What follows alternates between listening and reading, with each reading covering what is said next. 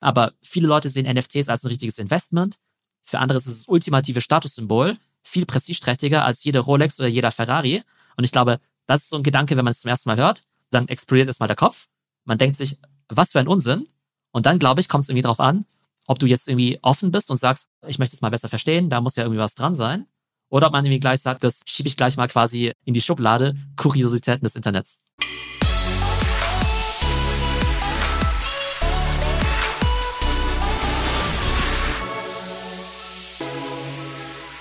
Hi, herzlich willkommen zu Digitale Vorreiter, dein Podcast zur Digitalisierung von Vodafone. Ich bin Christoph Bursek und tatsächlich eine der beliebtesten Folgen von uns aus dem Jahr 2021 war die Folge mit Dr.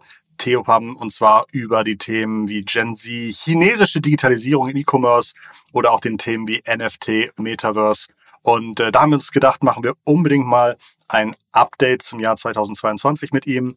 Ähm, ich glaube, auch bei ihm hat sich im Fokus nochmal einiges getan. Also letztes Mal haben wir, glaube ich, auch über die klassischen Web 2.0-Themen mit ihm gesprochen. Und was mein Eindruck war, ist, dass er viel stärker noch in dieses Metaverse Web 3.0 gewandert ist. Da soll er uns gleich mal bitte erzählen, was das eigentlich genau heißt, was es für uns heißt und ähm, warum ihn das so fasziniert. Ansonsten ist auch noch wichtig zu wissen und einmal zu sagen, es gibt etwas zu gewinnen für dich. Du kannst nämlich ein Vodafone Gigacube gewinnen. Das ist so ein äh, Gerät, das man einfach hinstellt, wo man will und schon hat man darüber Internet, schnelles Internet und kann einen WLAN aufspannen und kann zu Hause äh, oder wo man einfach ist, direkt sehr schnell surfen. Ich benutze das seit äh, einem guten Jahr auch bei mir zu Hause und es klappt hervorragend. Und was es auch noch zu gewinnen gibt, sind Tickets für das OMR Festival 2022 in Hamburg. Ähm, um daran zu kommen, musst du nichts anderes machen, als bei unserer Umfrage mitzumachen. Wir möchten nämlich von dir wissen, wie dir unser Podcast gefällt, was wir besser machen können. Hilf uns bitte mit. Nimm dir die zwei Minuten Zeit für die Umfrage. Es soll dein Schaden nicht sein. Den Link zur Umfrage findest du in der Description dieser Episode. So, jetzt holen wir Theo mit zum Gespräch. Schön, dass du wieder dabei bist, Theo. Ähm, herzlich willkommen bei Digitale Vorreiter. Hi Christoph, freue mich sehr, wieder mit dabei zu sein. Ich habe gerade noch mal vor dem Podcast unsere alte Folge so ein bisschen Revue passieren lassen. Wir haben so ein bisschen darüber gesprochen, was du so vorhattest. Wir haben äh, über Scott Galloway gesprochen. Wir haben über Live-Shopping gesprochen, über Clubhouse gesprochen. Fangen wir einfach mal so ein bisschen an. Wie hat sich erstmal ganz grob dein Fokus in dem letzten halben Jahr entwickelt? Warum bist du so viel tiefer und so viel kompletter in das Thema Web 3.0 eingestiegen und was bedeutet das eigentlich? Ja, ich glaube, das ist tatsächlich sehr spannend, das Ganze mal einzuordnen, denn ich beobachte und analysiere ja digitale Trends seit vielen, vielen Jahren. Mhm. Ähm, sozusagen im Web 1.0 angefangen, sozusagen klassische Berliner äh, E-Commerce-Startup-Szene.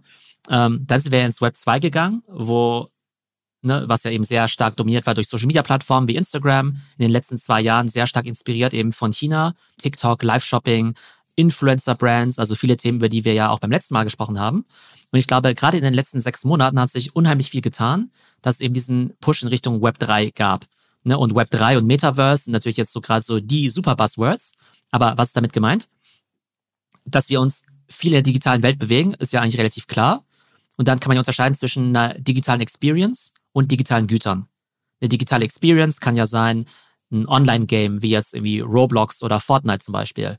Und in solchen Online-Games ist man ja schon relativ stark gewohnt, jetzt irgendwelche digitalen Gegenstände zu kaufen, ja. wie Waffen, Skins oder ähnliches. Ein Skin heißt zum Beispiel das Aussehen. Ich kann mir irgendwie einen bunten Hut kaufen oder ein tolles, äh, tolles Schwert kaufen oder die tollen Schuhe kaufen. Also das Skin bezeichnet so ein bisschen zum Beispiel, wie man als Player in dem Spiel aussieht, oder? Ja, genau, richtig. Und gerade Gamer, die verbringen ja zum Teil den ganzen Tag in diesem Online-Game, Stunden in Roblox oder Fortnite. Und irgendwann kommst du dann zu dem Zeitpunkt, wo du sagst, hey, ich identifiziere mich total mit diesem Avatar, mit diesem Charakter. Und wenn ich eh schon so viel Zeit in diesem Game verbringe, dann möchte ich A, dass der cool aussieht und coole Klamotten trägt. Und wenn ich dir jetzt sagen würde, dass es Leute gibt, die mehr Geld für digitale Klamotten ausgeben als für physische Klamotten, dann sagst du wahrscheinlich, äh, Moment mal, der hat sie ja nicht mehr alle. Aber für viele Jugendliche oder für viele Gamer ist es halt schon längst Realität. Ja.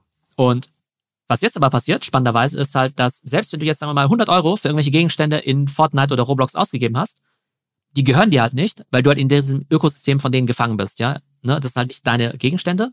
Wenn die morgen den Laden dicht machen, dann ist es irgendwie alles verloren. Und was jetzt eben NFTs machen, auf die wir gleich nochmal genau eingehen ja. können, aber diese Non-Fungible Tokens, sind ja quasi, dass diese digitalen Güter auf der Blockchain niedergeschrieben werden und jeder weiß, dieses Schwert, dieser Anzug, der gehört dem Christoph, der hat dafür bezahlt und wenn er will, kann er das in jedes andere Metaverse, in jedes andere Online-Game reinbringen und eben auch wieder verkaufen. Und daraus ergibt sich quasi eine riesige digitale Ökonomie und einfach unglaublich viel Interesse in diesem ganzen Web3 und NFT-Space, den wir jetzt gleich mal so ein bisschen analysieren können. Aber ich habe sowas noch nie erlebt, dass sowohl ich von dem Thema so begeistert war, aber eben auch die ganze Venture Capital Szene. Es verlassen hochrangige Mitarbeiter, Google und Facebook, um eben bei diesen Web3 Companies zu arbeiten. Also unheimlich viel in Bewegung und da freue ich mich schon, äh, mit dir drüber zu sprechen. Sozusagen ist äh, ein NFT so eine Art Grundbuch für zum Beispiel digitale, aber es kann auch sein analoge Gegenstände. Und es wachsen überall aus auf der Welt Ideen aus dem Boden, was man mit so einem Grundbuch anfangen kann. Genau, also das Grundbuch so gesehen ist halt die Blockchain und da gibt es ja verschiedene, Ethereum, Solana, Flow, Cardano und so weiter. Und das NFT ist quasi der Vorgang, dass du sagst, du hast einen Gegenstand, entweder physisch oder digital, und du ähm, verknüpfst quasi diesen Gegenstand eben mit der Blockchain und schreibst quasi in dieses Grundbuch nieder. Ähm, nehmen wir an, ich bin jetzt ein Künstler und bringe jetzt ein Bild raus. Dann kann ich sagen, hey, ich habe dieses Bild veröffentlicht, aber der erste Käufer von meiner Edition ist eben der Christoph. Und dann steht eben in der Blockchain drin, Christoph ist der erste Künstler. Dann hast du mir das Ding irgendwie meinetwegen für 10 Euro abgekauft. Ähm, irgendwann werde ich hoffentlich mal ein ganz berühmter Künstler. Wenn du das Ding dann aber für eine Million verkaufst, ja, dann habe ich aber auch was davon, weil quasi in der Blockchain, in diesem Smart Contract schon drin steht, bei jedem Verkauf kriegt der ursprüngliche Künstler auch nochmal 10%. Ja, das ist halt total interessant. Und das eröffnet halt wieder ganz neue Perspektiven für einerseits Künstler. Auf einmal wird der Künstlerberuf sehr, sehr attraktiv, weil ne, du eben nicht mehr als armer Künstler irgendwie stirbst, sondern auch wenn du berühmt wirst, noch was von deinen alten Werken hast.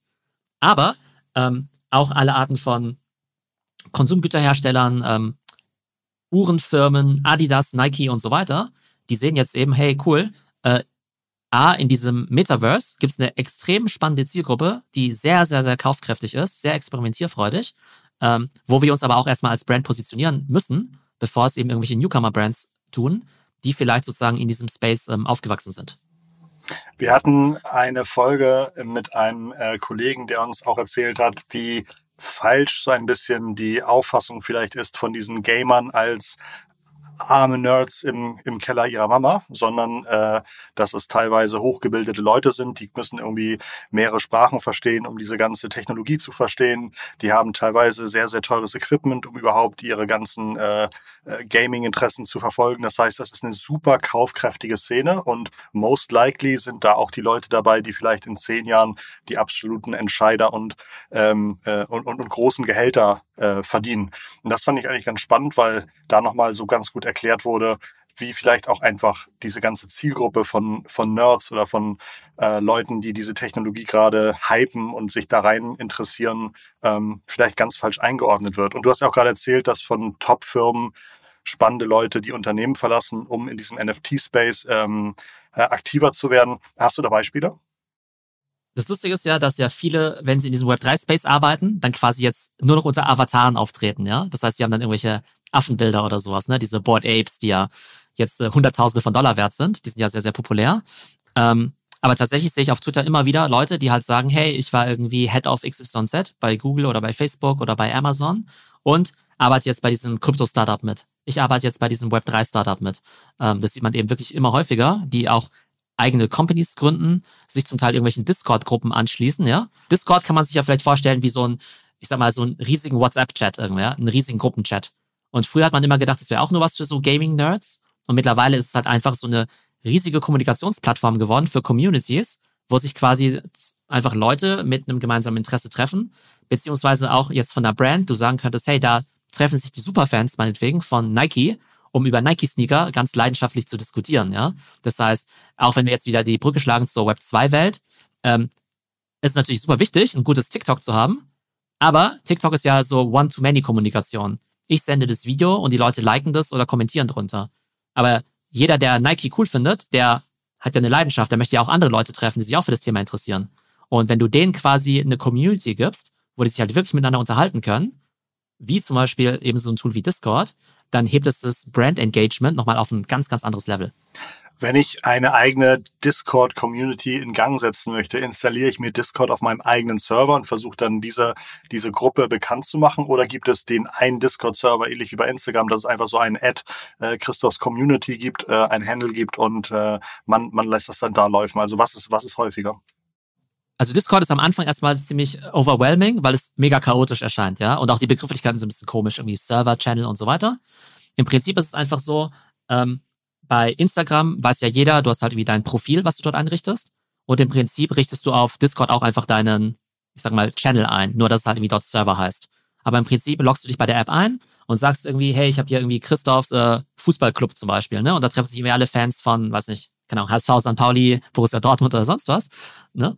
Und ähm, genau, die können dann quasi joinen als Mitglieder und dann kannst du wieder Untergruppen machen. Nehmen wir an, du hättest jetzt den Bundesliga-Chat dann machst du einfach eine Subgruppe für Borussia Dortmund, eine für den HSV, eine für, weiß nicht, Bayern München und so weiter. Und dann hast du meinetwegen in der, in Summe auf deinem Discord-Server 100.000 Fußballbegeisterte, 100.000 Fußball-Bundesliga-Begeisterte, aber dann quasi nochmal Subgruppen, die sich dann irgendwie nur äh, über den VfB Stuttgart austauschen. Du hattest eben schon den ähm, Board Ape Club erwähnt, das sehr bekannte NFT, das man auch von Bildern kennt, wo dann so ein ja, gelangweilt schauter, äh, schauender Affe zu sehen ist mit unterschiedlichen Hintergrundfarben, unterschiedlichen Gesichtsausprägungen, vielen unterschiedlichen Features.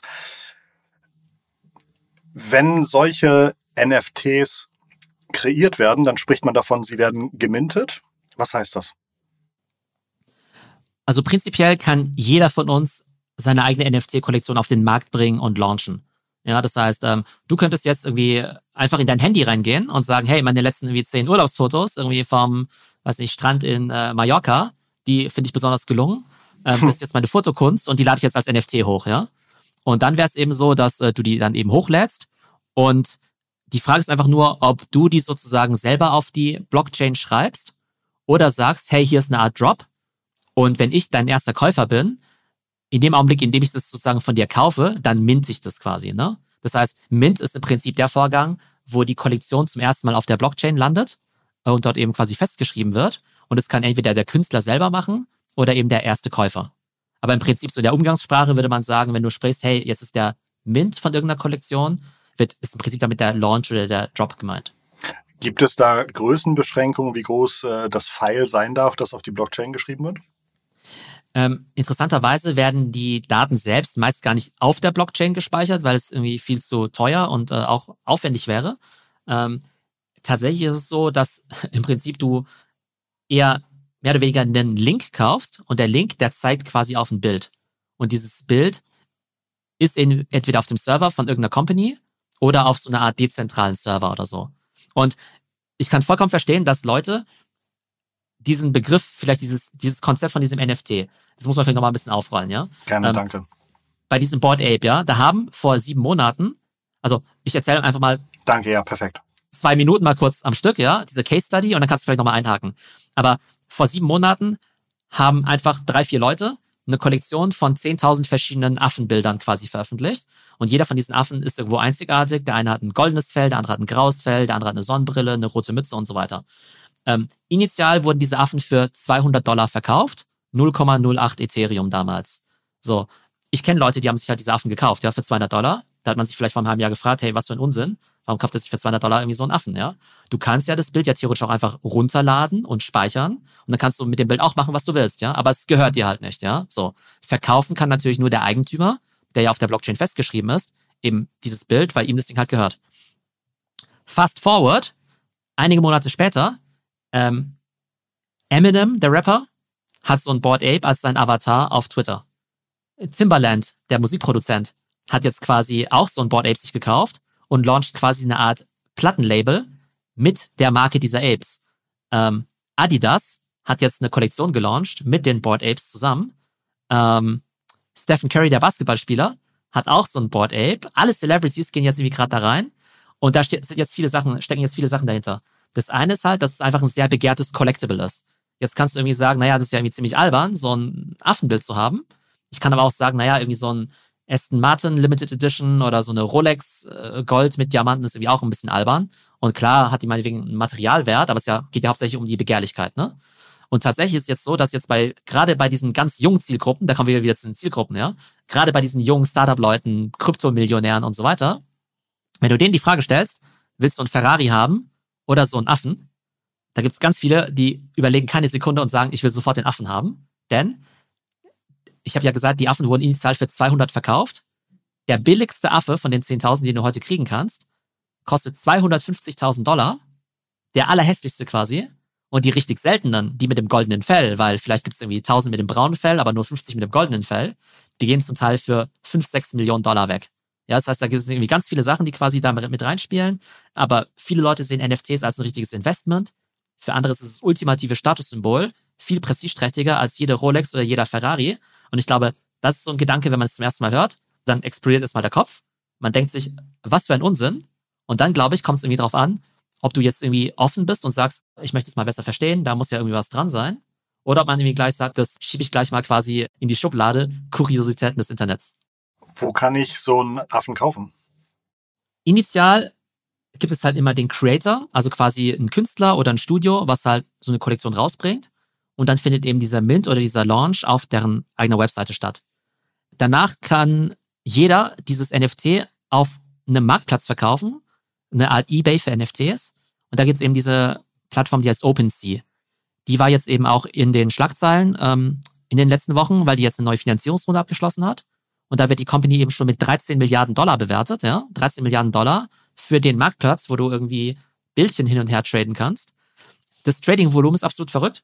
Ähm, Im letzten Januar hatte OpenSea ein Gesamt-Trading-Volumen von 8 Millionen Dollar. Ne, 8 Millionen für digitale Bilder hört sich eigentlich ganz. Januar 2021. Januar 2021, ja. Ähm, wir haben ja heute den 19. Januar. Wir sind jetzt schon bei 4 Milliarden Dollar Trading-Volumen, also eine Verfünfhundertfachung in zwölf Monaten. Der Monat ist noch lange nicht zu Ende. Vielleicht landen wir bei 5, 6 Milliarden Dollar Trading-Volumen. Wenn das so weitergeht, reden wir hier von einer Plattform, einer einzigen Plattform, die ein Trading-Volumen von 50 bis 100 Milliarden Dollar generiert. Und das ist eine Plattform im Ethereum-Ökosystem. Es gibt nicht nur Ethereum-basierte NFTs, es gibt Solana-basierte NFTs auf anderen Blockchains und so weiter. Das heißt, wir sprechen von der Industrie, die quasi von null im letzten Jahr durchstartet auf eine Marktgröße von 50 bis 100 Milliarden Dollar innerhalb von mhm. zwölf Monaten. Wie groß ist der Anteil von Leuten, die wie du und ich vielleicht sagen so, ey Theo, kauf du mal mein NFT für das Zehnfache und ich kauf dein NFT fürs Zehnfache und dann haben wir unsere äh, NFTs vielleicht verzehnfacht im Wert, weil dann ja niedergeschrieben steht, die wurden zum zehnfachen Wert verkauft. Also wie viel von diesen, von diesem Trading-Volumen ist denn wirklich realistisch und wie viel ist vielleicht auch äh, opportunistisch aufgebläht von den Leuten, die, äh, die versuchen da ihre NFTs ähm, künstlich zu ähm, äh, zu in, inflaten? Genau, sehr gute Frage. Also natürlich gibt's ähm, wie bei allen Märkten, wo viel Geld verdient wird, natürlich irgendwelche Leute, die versuchen, Preise zu manipulieren, die vielleicht selbst irgendwie 100 Affen besitzen ja. und natürlich ein hohes Interesse daran haben, natürlich den Affenpreis irgendwie zu erhöhen und so. Auf der anderen Seite ist ja alles A in der Blockchain festgeschrieben, das heißt, du kannst relativ gut die Transaktion nachvollziehen. Und zum anderen ist ja auch so, dass ja jede Transaktion mit hohen Gebühren verbunden ist. Das heißt, OpenSea selbst, die schnappen sich jetzt irgendwie zweieinhalb Prozent und die Creator, die halt diese Board Apes zum Beispiel erfunden haben, die kriegen ja auch nochmal 5%. Das heißt, wenn ich dir jetzt einfach mal so aus Jux und Dollerei jetzt halt mal deinen Affen für eine Million abkaufe, dann zahlen wir halt erstmal 75.000 Dollar an Gebühren. Und so viel Spaß macht es dann halt doch nicht. Das heißt, wenn die jetzt im, im Januar diesen Jahres ihre 4 Milliarden Transaktionen schon hatten, bis zum, also bis, äh, bis jetzt irgendwie heute, das ist Januar ist noch nicht vorbei, dann haben sie tatsächlich auch schon, äh, wie viel, wie viel Prozent äh, Provision haben sie? Zweieinhalb? Die kriegen die kriegen zweieinhalb Prozent Provision. Also bei vier Milliarden sind das dann 100 Millionen Dollar, die sie schon Umsatz haben an Provision. Genau, genau, die sie dann Umsatz haben für einen Monat. Ja. Ähm, wenn du es jetzt hochrechnest auf ein Jahr, das wären ja eine Milliarde Umsatz. Ähm, das ist ja eine Plattform, die skaliert ja sehr gut. Ne? Ich glaube, bei OpenSea haben bis vor sechs Monaten irgendwie, weiß nicht, zehn Leute gearbeitet ungefähr. Ja. Ne? Also extrem effizient. Als Instagram damals verkauft wurde, war das, glaube ich, für eine Milliarde. Eine Milliarde, genau, ja. Mit einer Milliarde mit 13 Mitarbeitern. Man dachte so, das ist ja unglaublich, das wird es ja nie wieder geben. Und jetzt, äh, äh und jetzt ist dieses OpenSea, sagtest du, was sagtest du, 14 Milliarden bewertet? Genau, aktuell 13,3 Milliarden wert. Das Interessante ist aber auch, dass es durchaus Experten gibt, die sagen, das ist eigentlich viel zu niedrig bewertet, weil du hast ja so gesehen, ja, ich sag mal, eine Milliarde Volumen dieses Jahr. Wie gesagt, also Umsatz, es könnte noch viel mehr werden. Und dann hast du ja so gesehen ja nur ein 13er Multiple, wenn du halt das mit 13 Milliarden bewertest. Und es gibt genug Softwarefirmen, Marktplätze, die haben eher eine Bewertung von 50 oder von 100 auf den Umsatz, gerade wenn sie so krass wachsen, ja. Und jetzt wird es eben spannend, wenn du jetzt sagst, ein OpenSea ist 13 Milliarden wert. Der erste Reflex von mir ist zu gucken, ah, Moment mal, so eine Firma wie Coinbase, ja, der größte Kryptomarktplatz der Welt, ist ja an der Börse auch nur 60 Milliarden wert, ja. Und dann denkst du, okay, das kann ja irgendwie nicht sein. Krypto ist ja total riesig und NFT ist doch eigentlich nur so ein kleines Subset von Krypto, ja. Das Spannende ist aber, dass der CEO von Coinbase selbst gesagt hat, dass er glaubt, dass NFT größer werden kann als Krypto selbst. Er will ja auch selbst quasi Coinbase NFT einführen als Konkurrenz zu OpenSea. Und da wird es nämlich spannend, weil dann eben sozusagen NFT nicht einfach nur so ein Subset ist von irgendwie Krypto, sondern im Prinzip kann alles auf der Welt ein NFT werden. Dein Auto kann mit einem NFT verknüpft werden. Ähm, dein Haus kann mit einem NFT verknüpft werden. Wir könnten jetzt auch sagen, wir kaufen uns gemeinsam eine Immobilie auf Mallorca meinetwegen, ähm, teilen das meinetwegen unter zehn Freunden irgendwie auf und haben dann irgendwie so 20 Token und jedem gehört halt irgendwie 5% von diesem Haus, aber in Form von diesem Token und zwar und nicht über einen klassischen Kaufvertrag oder sowas. Ne? Das heißt, irgendwo ist halt das Verrückte, dass als, äh, dieser Venture Capitalist, der Chris Dixon von Andreessen Horowitz, der hat irgendwie so einen schönen Satz, der sagt irgendwie mehr oder weniger sinngemäß, jede Revolution startet irgendwie mit einem, mit einem Toy oder sowas, ja, oder every revolution looks like a toy at the beginning.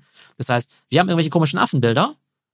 Ein Jahr später hat jede Celebrity auf der Welt will so einen Affen haben und gibt irgendwie Hunderttausende davon aus. Und vielleicht gucken wir in drei Jahren in die Zukunft. Das ist dann ein Markt, der 100, 200 Milliarden groß ist. Und es ist für jeden auf der Welt normal, nicht nur selbst irgendwie NFTs zu besitzen, als Bilder oder so, sondern möglicherweise auch Immobilien, Autos oder sonst was, irgendwo mit dem NFT verknüpft eben zu kaufen. Ich könnte wahrscheinlich in Deutschland aber dieses, dieses, diese Theorie noch nicht umsetzen, oder? Ich könnte jetzt noch nicht sagen, ich will mein Auto jetzt nicht mehr per ADAC, PDF-Kaufvertrag verkaufen, sondern ich will es über ein NFT verkaufen. Müsste ich dann zu einem Anwalt, zu einem IT-Berater, zu einem Notar? Was ja tatsächlich passiert jeden Tag, ist, wenn jetzt so ein Affe jetzt irgendwie für 100.000 Dollar verkauft wird, dann sagt ja quasi, dokumentiert ja quasi der Smart Contract, ähm, Geld ist irgendwie geflossen von Wallet A zu Wallet B und damit ist eben auch die Ownership übertragen von diesem Token von Wallet A auf Wallet B. Und es funktioniert ja auch für Waren, die deutlich mehr wert sind als so ein Auto, ja auch vollkommen ohne ja. Notar, ohne Anwalt, ohne äh, Gutachter, der jetzt irgendwie feststellt, ob das jetzt das echte Bild ist oder so, weil du quasi in diesen Mechanismus der Blockchain vertraust, dass A, der überprüft, dass es auch das echte Token ist, um dass sozusagen auch der Geldfluss und auch die Eigentumsrechte eben komplett übertragen werden. Und dann wird es natürlich interessant, wenn du siehst, okay, krass, weil ehrlich gesagt, ähm, jetzt im normalen Leben, da würde ich selbst eine Transaktion für, was ich, 3000 Euro wahrscheinlich schon ungern ohne jetzt irgendwie Anwalt mhm. oder Vertrag oder so machen. Und in dieser NFT- und Blockchain-Welt, da schieben sich die Leute ohne sich zu kennen, ähm, unfassbare Summen irgendwie hin und her, vertrauen auf diesen Blockchain-Mechanismus. Das Ganze nennt man eben auch äh, Trust, Trustless. Also du brauchst gar nicht dem anderen zu vertrauen, weil du quasi das Vertrauen in diesen, in diesen dezentralen Mechanismus setzt. Und wenn es alles so weitergeht, dann könntest du halt schon die Frage stellen, irgendwie als, ähm, ich sag mal, es gibt ja genug Businesses, deren Geschäftsmodell es irgendwie ist, eine gewisse ja, Autorität irgendwie äh, hm. darzustellen. Ein Notar, ein Anwalt, ein Wirtschaftsprüfer und so weiter. Ne? Dann wird es irgendwie auch wieder sozusagen spannend, wenn wir jetzt mal die Kunst mal außen vor lassen. Was ist, wenn ganz viele von diesen Vorgängen in Zukunft eben alle über Blockchain eben dokumentiert werden oder irgendwie mit NFTs oder so? Mhm. Dann hast du natürlich riesiges Businesspotenzial für Leute, die was in dem Bereich aufbauen wollen, aber natürlich auch erhebliches Disruptionspotenzial für jeden, der jetzt eben in diesen bestehenden Branchen arbeitet. Du hast einen täglichen Podcast und ähm, ich glaube, auf ein paar Folgen gab es den Titel die Top 5 Skills für 2022. Ähm, welche fünf Skills sind das? Ja, ist cool, dass du mich darauf ansprichst, weil ähm, ich bin ja immer ein großer Fan von so Lifelong Learning und ich glaube, gerade am Anfang des Jahres stellt sich ja jeder hoffentlich auch die Frage, hey, muss ich mich irgendwie upskillen? Muss ich mich vielleicht neu erfinden für dieses Jahr, ne? Für 2021? Ich frage mich auch jeden Tag, wenn ich in den Spiegel gucke, ob ich mich upskillen muss. genau. Nee, aber tatsächlich macht es, glaube ich, glaub ich, ja Sinn. Ja. Ich habe es auf eine einfache Formel gebracht, die fünf Cs. Und es werden dann eben ähm, Coding, Krypto, Content, Community und Creative. Allgemein glaube ich, dass dieses Thema Krypto, glaube ich, halt wichtig ist. Und dazu zähle ich jetzt irgendwie Web3, NFTs und Metaverse mal zusammen. Also ne, erstes C Krypto. Das zweite ist ja, wie kann ich das jetzt irgendwie umsetzen? Entweder als Creative, indem ich jetzt irgendwie 3D-Modelle mache, indem ich ein cooles Storytelling habe, indem ich eben eine Welt entwerfe. Dann Coding ist ja das tatsächliche Umsetzen. Und Coding, speziell auch in dieser Web3-Welt, bedeutet die Programmiersprache zum Beispiel Solidity für Ethereum oder Rust auf Solana oder meinetwegen auch irgendwelche Datenanalysen-Sprachen wie jetzt zum Beispiel Python für Datenanalyse. Das wäre quasi das C für Coding. Und dann, weil wir auch gerne über Marketing sprechen, geht es natürlich ganz stark um das Thema Content und Community. Und über das Thema Content haben wir das letzte Mal ja auch schon viel gesprochen, ne, dass du irgendwie, dass ich TikTok-Videos machen können musst, dass du als B2B-Unternehmen sehr gutes Content-Marketing machen musst, im Sinne von Podcasts oder Newsletter oder ähnlichem. Und ich glaube, was jetzt eben noch dazu kommt, ist halt dieses Thema Community, was ich halt vorhin genannt habe, dass wenn du schon guten Content hast, als TikTok, als LinkedIn oder als Podcast, dann musst du aber auch in die Interaktion treten mit den Leuten, die das anhören, dass es eben nicht nur so eine One-Way-Kommunikation ist, sondern eben wirklich eine Community, wo du in den Dialog trittst und vielleicht sogar die Community am Ende mit dir zusammen vielleicht sogar neue Produkte baut, weil du einfach ganz genau verstehst, wofür die sich eben interessieren. Ne? Also nochmal zusammengefasst, äh, genau. Und das sind eben so diese fünf Cs. Genau, spontan, welche davon findest du besonders spannend? Also das Thema Content erstellen mache ich super gerne. Ich habe ja auch irgendwie einen Insta-Kanal, wo ich irgendwie gerne Unsinn mache, wo sich dann irgendwie auch Leute fragen, warum veröffentliche ich das da, aber es macht mir einfach Spaß, sozusagen mein Hobby. Also das sind so Themen, ein bisschen kreativ sein, die mir ganz gut liegen. Ich glaube, gerade dieses Thema Krypto entwickelt sich gefühlt selbst für mich, der sich einigermaßen gut mit Technologiethemen auskennt, so schnell weiter, dass ich halt immer das Gefühl habe, bevor ich mich da entscheide und festlege, warte ich erstmal bis ich es verstehe. Und dann kommt irgendwie schon der nächste Paukenschlag. Und ich glaube, das ist halt auch das riesige Problem vielleicht auch viele, für viele Hörer. Das ist jetzt kein ursprünglicher Krypto- oder NFT-Podcast, sondern ähm, wir haben viele Unternehmen, die zuhören, Unternehmen in der digitalen Transformation, die zuhören. Und für die jetzt an diesem vorbeirauschenden Zug den Moment zu kriegen, einzusteigen, ist so unheimlich schwer. Und gefühlt wird dieser Zug eher immer schneller. Das heißt, je länger ich warte, desto schwieriger ist es aufzusteigen.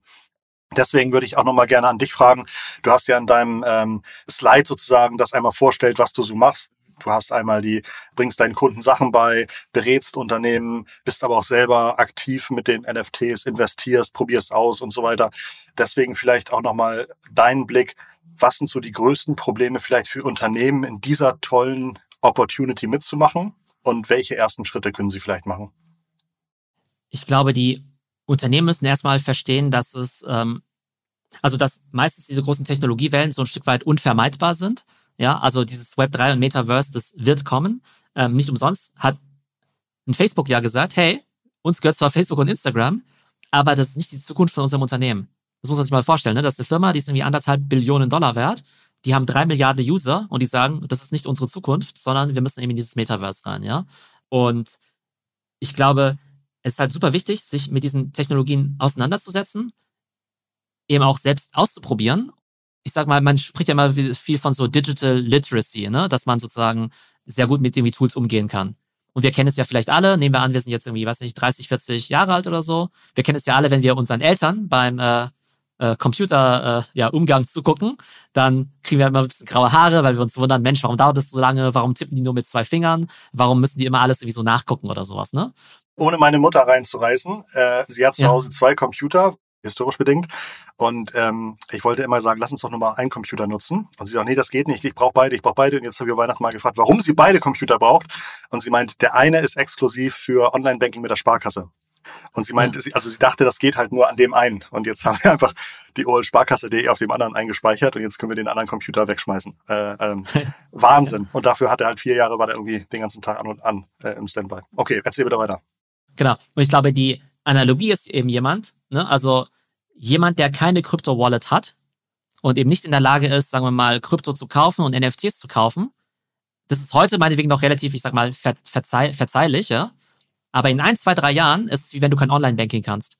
Ja, dann, wenn, wenn du dann, wenn ich dann jemandem zugucke, in zwei Jahren meinetwegen, der jetzt wie kein, nicht in der Lage ist, ein NFT zu kaufen, dann würde ich den halt angucken, wie jemand, der nicht durch einen Checkout von Zalando durchkommt oder sowas, ne? Oder halt irgendwie mit äh, zwei Fingern tippt oder sowas, ne? Mhm. Und deshalb glaube ich, dass jeder sich mit dem Thema beschäftigen muss. Und ich glaube, was jetzt halt passiert ist, dass eben dieses Thema Krypto, Krypto ist ein schlechtes Wort. Das ist ja das Geniale. Es gibt jetzt ja dieses Wort von Web 3.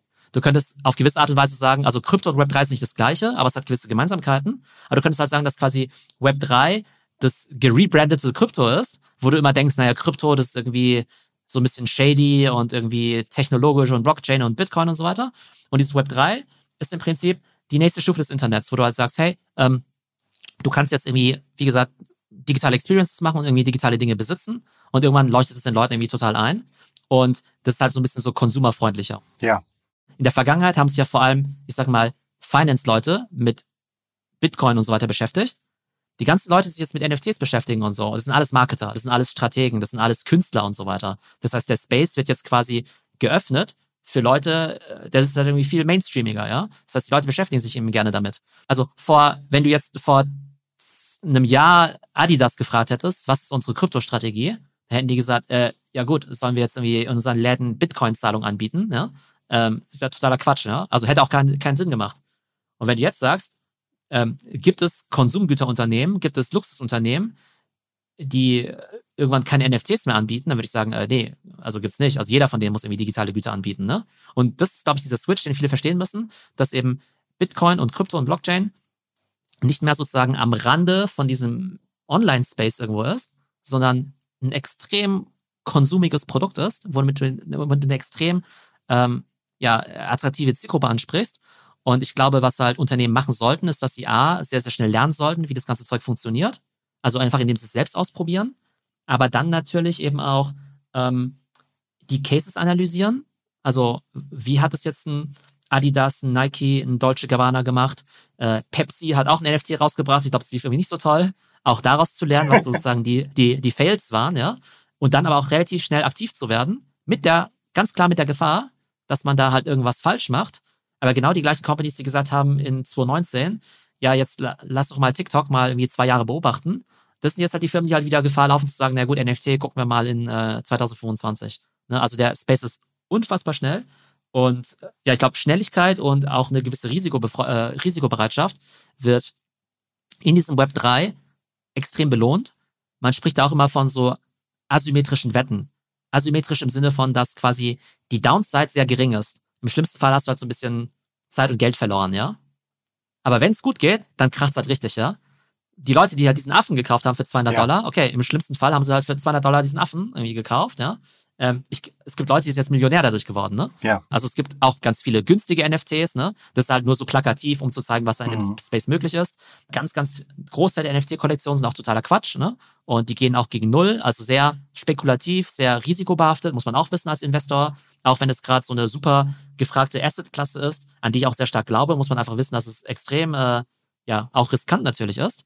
Ähm, aber ich glaube, einige Unternehmen, die werden natürlich jetzt diesen Zug natürlich verpassen, weil sie in der Vergangenheit eben auch TikTok und Social Media und Influencer verpasst haben. Und ich glaube aber, der Speed und die Anforderungen bei diesem Krypto- und NFT-Bereich ist halt nochmal viel schneller. Das heißt, wie du es vorhin genannt hast. Das heißt, ich glaube, die Wahrscheinlichkeit, dass du es A verpennst und dann auch nicht mehr aufholen kannst, glaube ich, ist noch viel krasser, weil du vielleicht nicht so easy sagen kannst, naja gut, jetzt mache ich dann halt halt doch noch irgendwann mal meinen TikTok-Account, sondern bis dahin hast du vielleicht irgendwie schon zwei, drei Technologiewellen schon wieder verschlafen.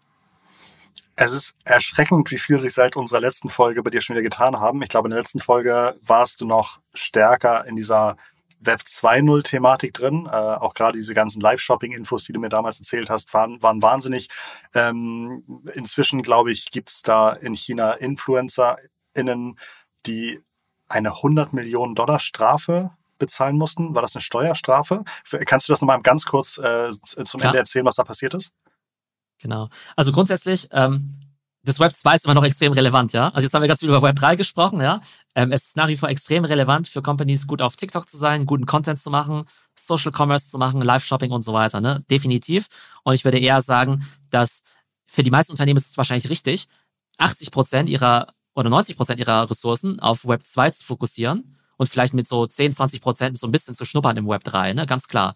Natürlich gibt es auch Companies, die all in gehen sollten auf Web 3, ja. Aber es ist jetzt nicht so, dass jetzt für jede ja. Firma das jetzt irgendwie imperativ ist, jetzt morgen nur noch NFTs zu verkaufen. Also, ne, das nochmal zur Ergänzung. Ja. Ähm, aber vielleicht zu diesen Livestreamerinnen, die haben ja tatsächlich wieder Rekorde in China gebrochen, ja. dass ja zwei von diesen Livestreamern, eben die Via und der Austin Lee, innerhalb von einer 24-Stunden-Session in Summe ja Waren im Wert von drei Milliarden Dollar, glaube ich, verkauft haben. Ne? Ja. Also und wahrscheinlich sind die dann irgendwie so mit 10, 20 Prozent Provision an dem Umsatz beteiligt, oder?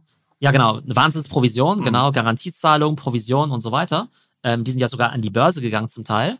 Und äh, ich glaube, Zalando mit seinen, keine Ahnung, 20.000 Mitarbeitern, glaube ich, macht irgendwie 8 Milliarden Umsatz im Jahr. Ne? Und die beiden haben innerhalb von 24 Stunden irgendwie 3 Milliarden da irgendwie durchgeschleust. Also absolut crazy. Jetzt hat sich aber herausgestellt, dass gerade diese Via wohl irgendwie Steuern hinterzogen hat. Wie so oft im Leben denkt man sich, naja, die haben es ja eigentlich nicht nötig, aber irgendwie machen sie es halt irgendwie trotzdem.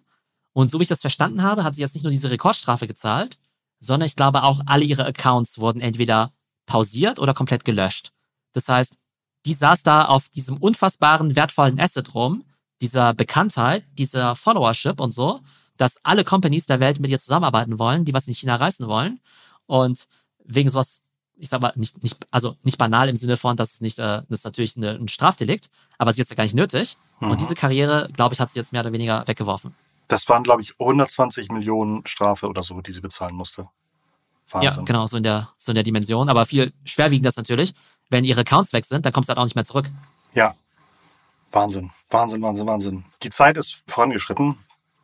Das war eine mega Druckbetankung von dir. Ich danke dir vielmals. Das war wirklich sehr, sehr wertvoll. Ihr müsst unbedingt gucken, was Theo sozusagen hat. Er hat einen äh, täglichen Podcast. Er publisht auf LinkedIn sehr viel. Ich glaube, dort findet man wahrscheinlich auch alle relevanten Themen, die er dann auf, auf anderen Plattformen veröffentlicht hat. Auf YouTube ist er aktiv. Ähm, also schaut euch Theo auf LinkedIn an. Den Link findet ihr natürlich auch in den Shownotes. Tausend Dank dir. Ich bin gespannt, was du beim nächsten Update zu sagen hast. Ich hoffe, wir dürfen wieder nachfragen, ähm, zum Beispiel irgendwie im dritten oder vierten Quartal dieses Jahr. Und ich wünsche dir viel Erfolg und auf das auch deine NFTs, die du hast, bis dahin weiter an Wert gewinnen.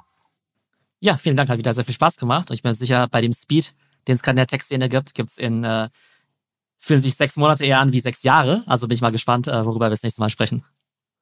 Denkt zu Hause bitte auch an die Umfrage, die wir für euch live haben. Klickt unten einfach auf den Umfragelink. Das Ganze dauert nur zwei Minuten. Ihr helft uns damit sehr und ihr habt eine reelle Chance, auf entweder den Vodafone Gigacube oder natürlich auch tolle Tickets für das OMR Festival 2022 im Mai in Hamburg. Das war Digitale Vorreiter diese Woche für euch. Wir sind nächsten Montag wieder dabei. Schaltet unbedingt ein. Ich freue mich sehr auf euch und ich hoffe, ihr freut euch auch auf mich und auf meine tollen Gäste. Äh, lieben Dank an Theo, lieben Dank nach Hause und ich würde mal sagen, wir hören uns nächste Woche. Ciao, ciao.